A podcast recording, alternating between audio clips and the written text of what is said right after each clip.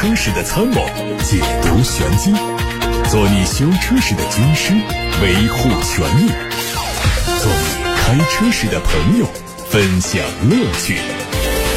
调频九二七，傍晚六点半，董涛说车，只和车友在一起。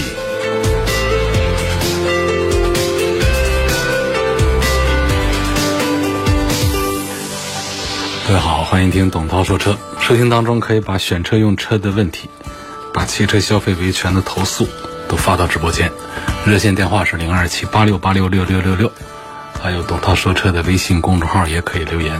看新闻，受上游原材料持续涨价以及电池原材料成本上调，理想汽车将会对理想 ONE 售价做调整，售价从目前的三十三万八。上调到三十四万九千八，涨幅一万一千八。这次价格调整自四月一号零时起生效。在此之前，通过理想汽车 APP、理想汽车官网和理想汽车零售中心支付定金的用户不受调价影响。据了解，虽然电池价格上涨，但电池因自身质量问题维修仍然免费做更换。如果用户自费进行更换，价格会随供应商对电池价格进行调整。虽然特斯拉 Model X 和 Model S 的交付量已经远远不及后续推出的 Model 3和 Model Y，但特斯拉仍然对这两款已经推出近十年的电动车不断做更新。国外媒体报道说，特斯拉已经开始向用户交付最新版本的五座 Model X。海外市场的消费者很偏爱五座版，毕竟行李箱的装载空间更大。在特斯拉美国官网上，现在预定五座 Model X 双电机全轮驱动版，预计明年五月份才能交付。不过目前国内还没有相关动态，感兴趣的可以再等等。我们看到了小鹏汽车第五款产品的一些消息。据博敏电子股份有限公司发布的一份关于全资子公司收到小鹏汽车定点开发通知书的公告显示。它将成为小鹏汽车 F 三零车型、E 三八车型相关零部件产品的供应商，预计项目的生命周期五年，项目交易金额将近三亿元。这也是小鹏汽车代号 F 三零的全新车型的第一次曝光。另外有消息说，小鹏将会研发全新平台，因此代号 F 三零的新车型大概率会成为全新平台下的车型。在众多品牌都在中大型车的领域发力的时候，小鹏的第五款车型很可能也是更大的车。毕竟基于最新的平台打造，但后续会有更多的新技术发布。海外媒体曝光了一组全新 Mini 纯电动版的路试照片。它可能会由长城和宝马合资的光束汽车生产。全新 Mini 的纯电动版还是保持家族设计风格，挡风玻璃相比在售车型更加倾斜，前脸有标志性的圆形大灯，前盖上有开口的装饰，侧面会有双门的设计，造型简约。有消息说它可能会在明年正式亮相，相信它仍然还是最受女性消费者青睐的车型。在福特新款福克斯两厢版实车曝光之后，三厢版的测试照片也第一次被媒体拍到。作为中期改款，前脸比老款有升级，大灯组内部造型有调整。从底部保险杠两侧区域的造型看，测试车应该是 ST Line 版本，采用了不少福特车迷津津乐道的经典 RS 蓝配色。车尾虽然还有一些伪装，但整体看上去和现款基本没有区别了。动力会换成 1.5T 的四缸机，它的最大功率177匹马力。东风本田的新款享域将在三月二十六号正式上市，主要对外观做了调整，粗壮的进气格栅贯穿到两侧日间行车灯组，格栅底部原来的镀铬装饰条被取消，同时针对雾灯和前杠造型做了轻微的升级，整个前脸更显精致。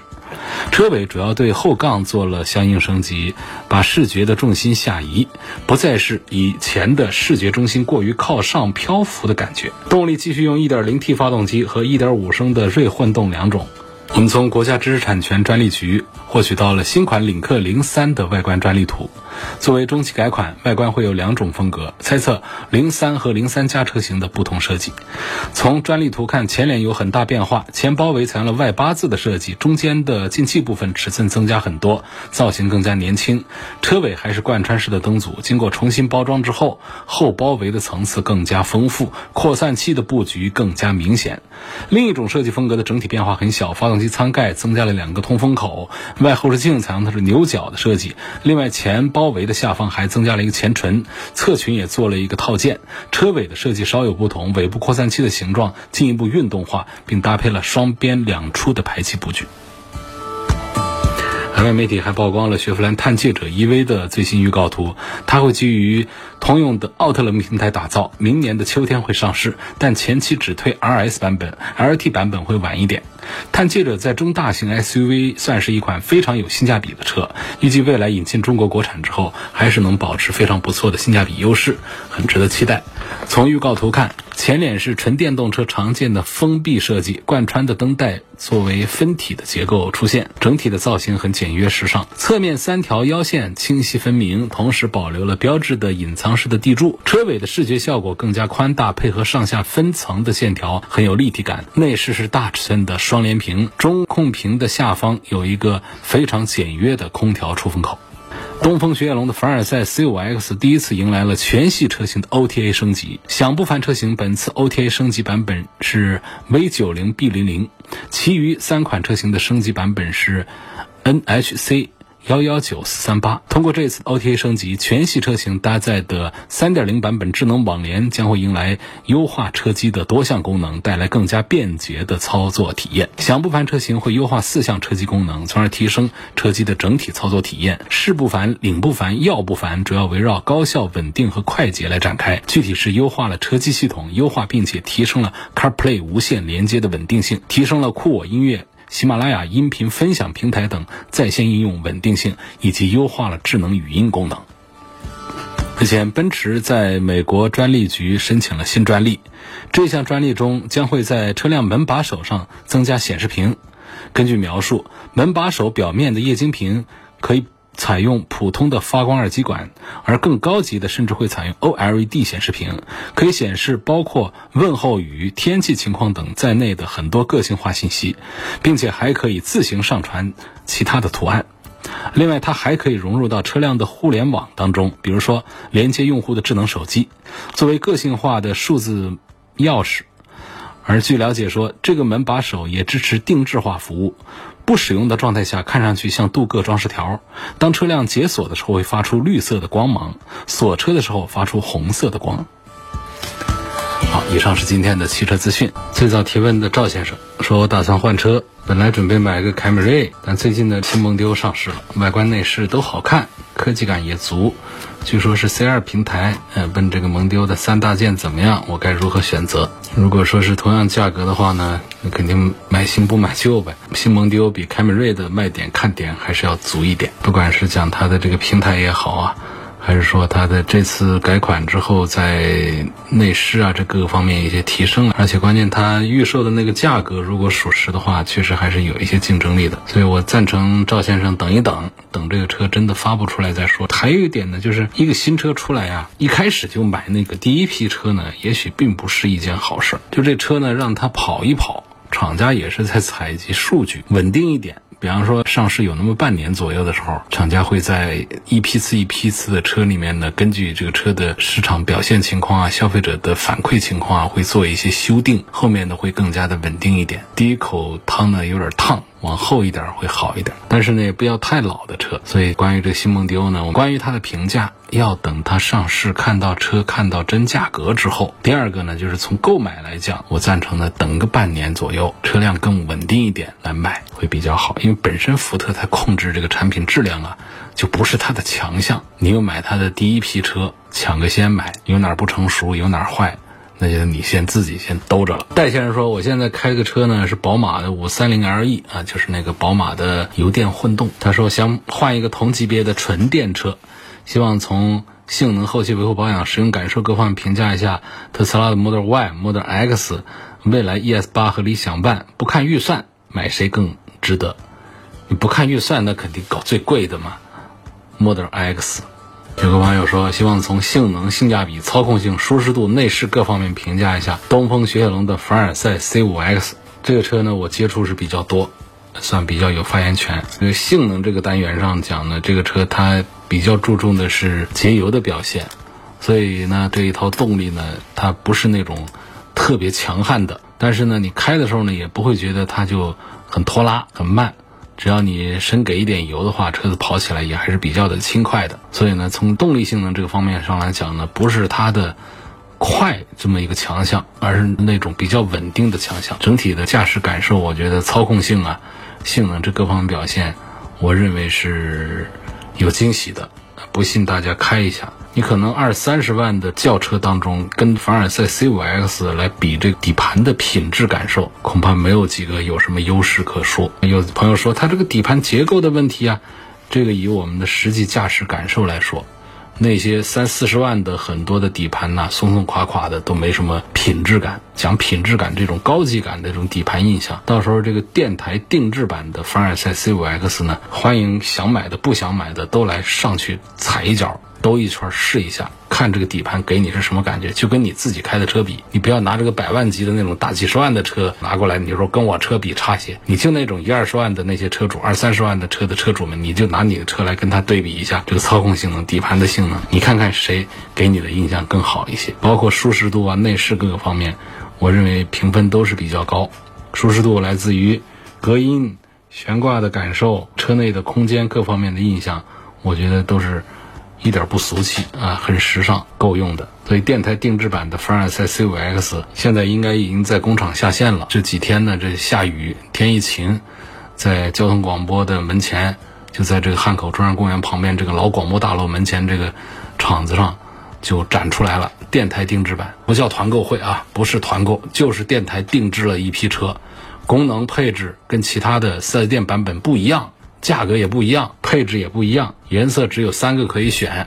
那么那几样配置呢，也是根据我们车主车友们的意思，我呢也参与了研究，跟厂家多次的洽谈敲定下来的那几样配置。你说在外面加装你装不了，而且都是很好的配置，就是这个高配上才有的配置，拿到一个低配车型上来给安上去，就做成一个电台定制版，而且呢还限量两千零二十二辆，每一辆车都有一个编号。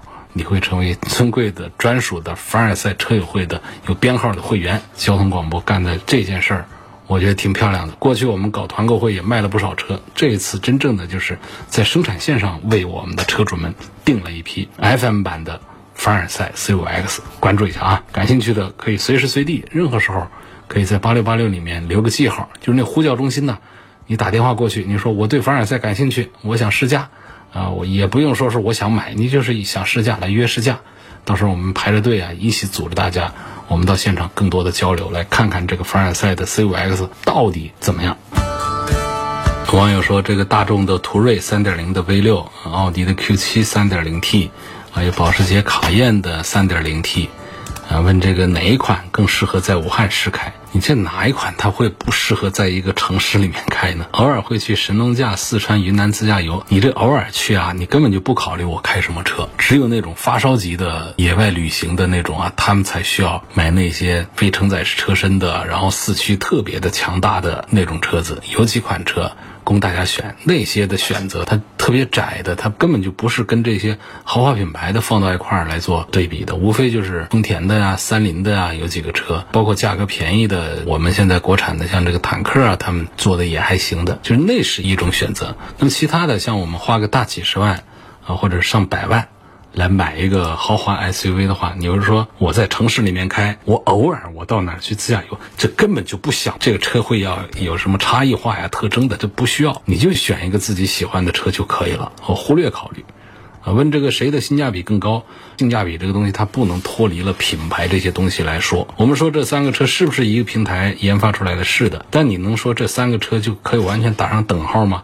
说卡宴那就冤枉多花了那么多钱。花个上百万，途锐那多便宜啊，它不都一样的？它不能这么来简单的讲，就品牌溢价这些东西它在里头。我们不能说途锐卖的便宜，因此它就是一定绝对的性价比最高啊。如果我们把车标都蒙起来讲的话，那途锐就性价比最高了，因为它的用料也不差，它的开发平台也是一样的，但是它调教还是有一些区别。那总体上，我觉得讲这个途锐，从它。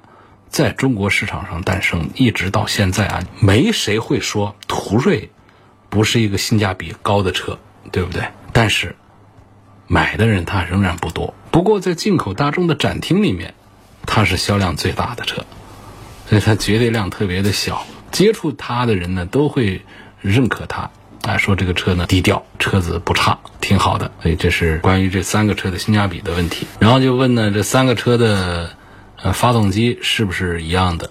我们看这个车的这个发动机是不是一样的，其实也比较简单，尤其是同一个大集团底下的这个车的话呢，一个就是车的规格型号，规格型号的话呢，我们就看前面的数字就行了，就后面的基本上都不用再多看。另外呢，它不同的品牌下呢，它也会对这个发动机的型号编号啊，它有意的它会设定一些区别。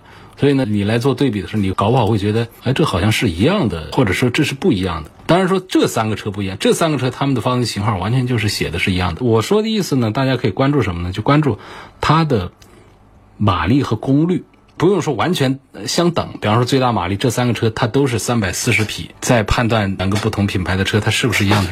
比方说一个是三百四十匹，一个三百四十五匹，我们就能判断它只是在行车电脑上做了一些微调呃做出来的。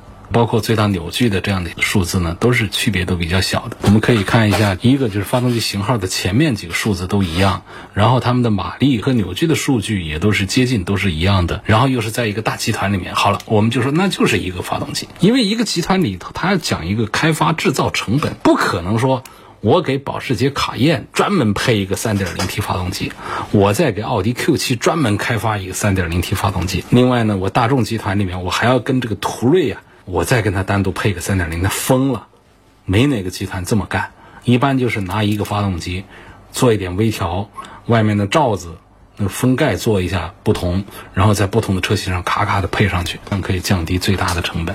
当然，他们调教上还有在实际的动力表现上，跟变速箱的配合上也会出现不同。你比方说，你拿这个卡宴的 3.0T 啊，你来跟这个奥迪的 Q7，你来跟途锐，你来比这个提速的表现，它也会测出不同，因为车重也都不一样，调教也都不一样了。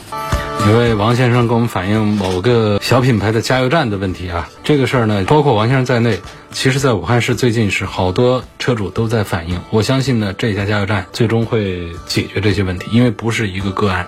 是因为有好多人加油，把车子加出毛病来了，然后相关部门也收到了消费者投诉，应该是正在联络解决这一些问题，所以，像。正常来说的话呢，就是要到这个加油站去呢，就投诉，让他们做记录，包括我们要保留好当时加油的这个票据作为证据，包括说把这个车子弄坏了，这车子产生了哪些损失的，有一天这些问题要解决的时候，我们手上要有东西，因为不是一个个案，好多朋友在我们节目当中都反映了这个加油站的油品的问题了。陈先生说，二零零九年。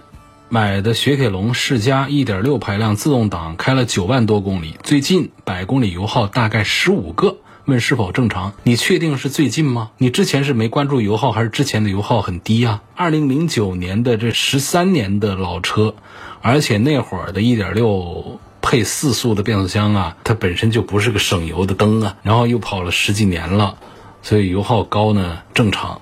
那会儿的四速的变速箱啊，规格是很低的，油耗是控制的不好的，那是十几年前的事儿了。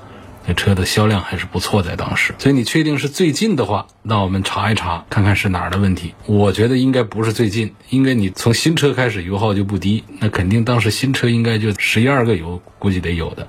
然后跑着跑着呢，十三四个油，可能最近你是不是观察发现到了十五个油？车子的车况是不大好了。推荐便宜的微型电动汽车市区代步用。我们现在的微型电动车两万多的都有啊，但是我不推荐呐，那不是个老头乐吗？充电都得楼道里扯根线，都不需要用充电桩的那种。外壳跟纸糊的似的，这怎么放心开呢？就不要考虑这两万多遮风挡雨一个玩意儿就行了。那相对老头乐来说，它是一个可以合法往公路上跑，它需要挂牌照，并且需要驾驶证的。那老头乐呢，其实就是在小区内部道路上可以转悠一下都不能出去的，它是可以出去的。那别的它能有个什么？其实呢，有一些大厂品牌底下呢也做了一些的，但是我觉得总体上价格呢，应该起码得考虑一个四五万。往上走，那，有一些车呢可以看一看，这尺寸就差不多大小。我那天说到了一个上汽的荣威，你到他们展厅里面去找，有个四五万块钱的一个小的微型电动车，那上面安全配置啊，包括续航里程啊，就稍正常一些了，有三百多的标称续航里程，那可以正常的、真正的是作为一个市区代步用。安全配置你不能说它有几个安全气囊啊，它带了哪些科技安全配置啊？它没有，就是作为四五万块钱车，它气囊啊、ABS 啊、高强度的钢材的使用啊等等，就这些配置都有的话，我觉得这就应该知足，应该就觉得可以了。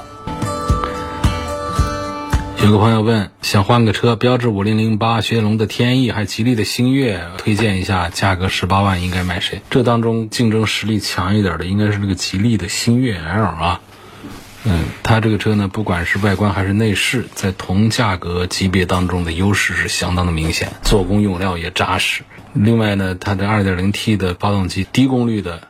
慢一点，高功率的驾驶体验也还不错，所以它的性价比跟同价位的，如果跟自主的放一块对比，长安的 UNI-K 和魏摩卡来对比的话，动力方面呢不是很突出，但是它的价格。还不错，我觉得可能这当中呢，吉利星越竞争力要更强一些。有网友希望评价指南者这个车，年轻人代步怎么还在看指南者？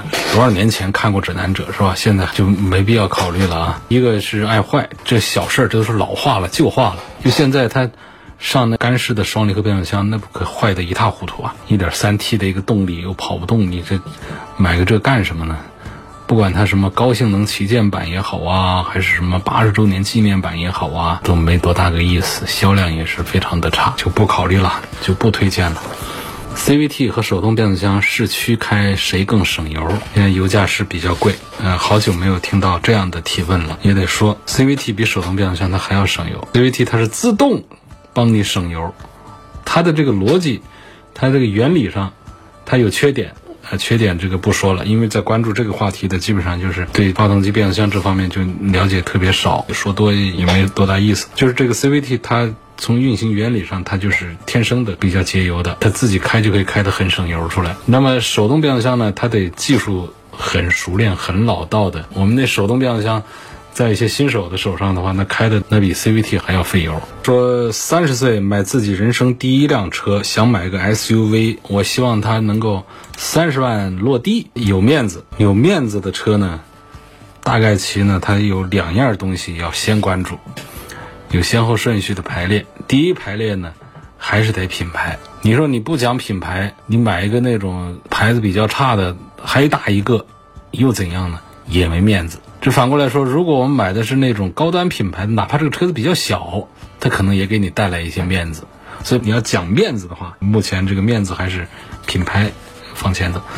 在尽可能的情况下呢，车子如果再大一点的话，它这个面子就更强了。所以根据你这个情况啊，三十岁买第一个三十万的这么一个 SUV，我给你推荐奔驰的 GLB，这大 logo 有面子，那车尺寸不小。放那儿一大堆，别的你不关心啊，不太讲究别的太多了，这不行。你这二十几万，你还要怎样？你还要上三点零 T，那就过分啊，这个就可以了，这个就是很适合你的一个面子车了。我希望看到二零二一年的汽车销量排行榜。你上董涛说车的微信公众号往前翻翻找一找，不光是有年度销量排行榜，我们的月度排行榜也都是及时在发布。因为我们广播节目啊，纯声音的，不适合给你发布那大的榜单。但是呢，像董涛说车微信公众号这样的图文平台，就列着表，每个月都会把销量拉一个榜单。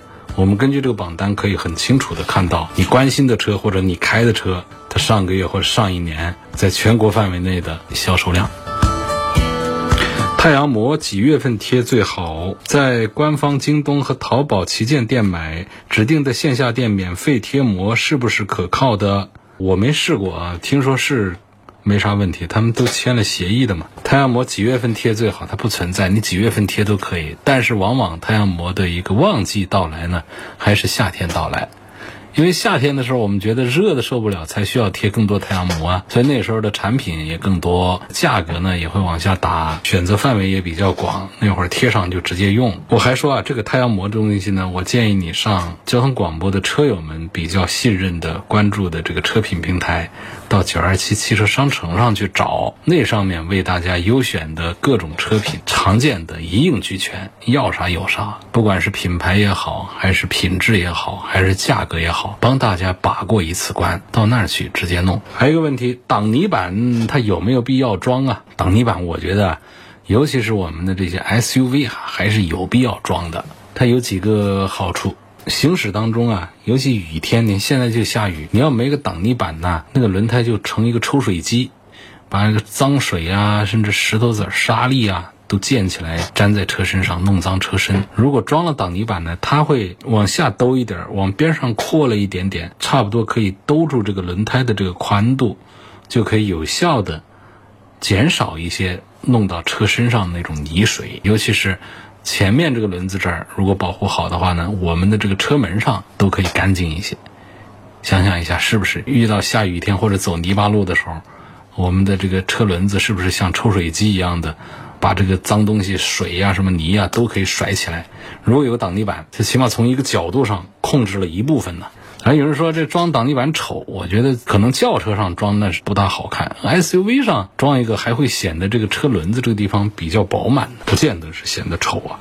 问家里有一辆燃油车，油价太贵了，准备换个油电混动或者纯电的车，因为经常跑长途，朋友建议油电混合，我担心后期保养费用高，因为听别人说这车需要两边都保养，你觉得比亚迪秦 Pro 怎么样？后期保养收拾的怎么样？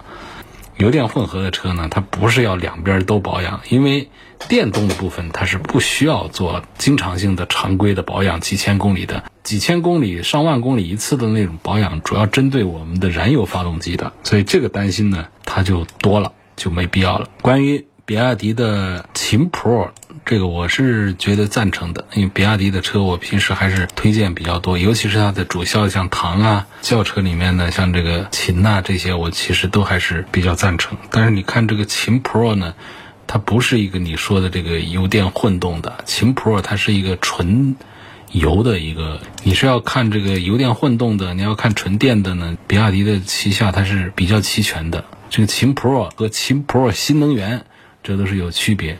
那标上这个 DM，那就成了一个插电式的混合动力；如果是标注的是一个 EV，哎，那就变成了一个纯电动的一个动力。我估计你是在说那秦 Pro 的新能源，就是 DM 的版本，1.5T 的一个动力，再加上电动机，啊，这样的一套组合是吧？插电式的混合动力。但是这个车的纯电续航里程是比较小，只有五十多公里。这个在插电混合里面，这已经非主流了，这落后了。平均及格线以下了。